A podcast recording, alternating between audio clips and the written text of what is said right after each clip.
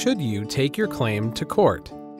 It's no secret that patent litigation is a lengthy process, from finding documents and reviewing pleadings to appearing for depositions and other pretrial proceedings. Enforcing a patent requires a lot of time and attention from the patent owner. It may take two to four years before a case even goes to trial, and then post trial proceedings can take another six months to a year. And it doesn't end there. Appeals can add on another several years before the lawsuit is finished.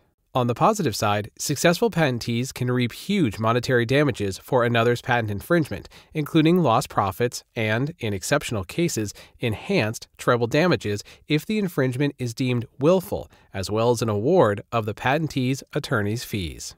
If a patent holder asserts a patent against a competitor, he or she can also obtain a judicial order barring the competitor from continuing to infringe the patent. Although this is rare, it can reap huge additional rewards measured in increased market share and pricing power. Patents not only offer patentees the opportunity to play offense in the marketplace, but also provide a very potent defense against charges of infringement by others. Competitors are often wary of attacking businesses with extensive patent portfolios. Once a decision is made to enforce a patent via litigation, a complex series of steps begins that determine the who, what, where, when, and how of events that will unfold. Who? The first step is deciding who to sue. If the infringer is a corporation, you can sue it. If the company is closely held or dominated by a single shareholder, you can sue those individuals. If the infringer has subsidiaries, you must choose which of them to include as defendants. Any person or entity that violates one of these exclusive rights is a potential defendant. What? If you have more than one patent, you'll need to determine which have been infringed. Courts now routinely require that you provide details about which patent claims are being asserted against which product or service. You will also be required to provide a claim chart that details those assertions precisely. Where? If your defendant is a private party, the proper location or venue for the case is the federal district court in the geographic location where the defendant is incorporated or resides or where the claim arose. Determining a company's state of incorporation is a matter of public record, as are the locations of its facilities.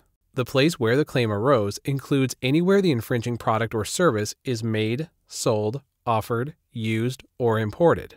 Products or services with enough sales to justify a patent infringement lawsuit are typically available nationwide, opening up virtually any federal court as a possible venue. When? Absent any other constraints or objectives, lawsuits should be filed as soon after the infringing activity is discovered as possible, given the need to investigate and prepare before filing a complaint. Another issue you face is whether to notify the alleged infringer before filing suit.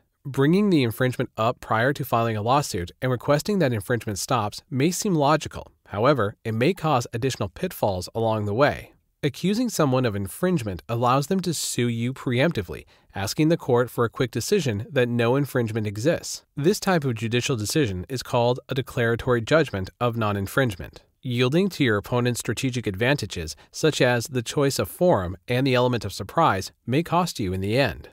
A middle ground does exist. One avenue to consider is filing the lawsuit simultaneously with or immediately after, making a demand that the infringer stop the infringing activities. You can defer formally serving the lawsuit on your opponent for as long as 90 days in some courts. This advantage allows you to negotiate with your opponent from a position of strength and with your choice of forum firmly established without appearing unreasonable. How? Once you choose to file suit, the how is largely dictated by the federal rules of civil procedure, the federal rules of evidence, and the local rules of the chosen venue.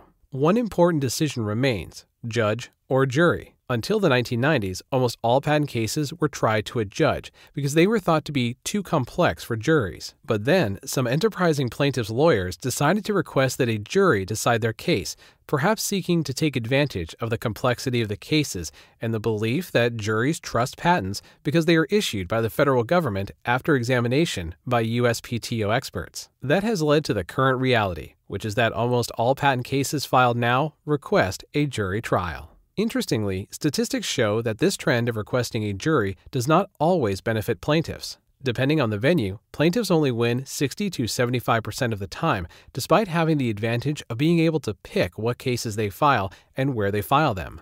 Of course, the outcome of a particular case depends on a myriad of factors unique to that case. No party can be assured victory when a jury is involved.